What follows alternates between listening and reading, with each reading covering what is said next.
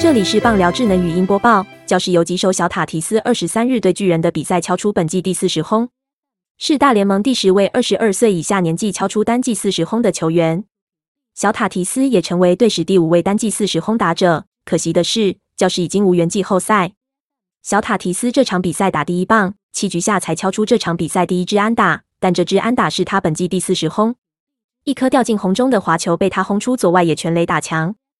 小塔提斯成为教士队史第五位单季四十轰球员，前四人分别是一九九八年冯恩的单季五十轰，二零零一年奈文的四十一轰，一九九六年卡米奈提的四十轰，以及二零零九年冈萨雷兹的四十轰。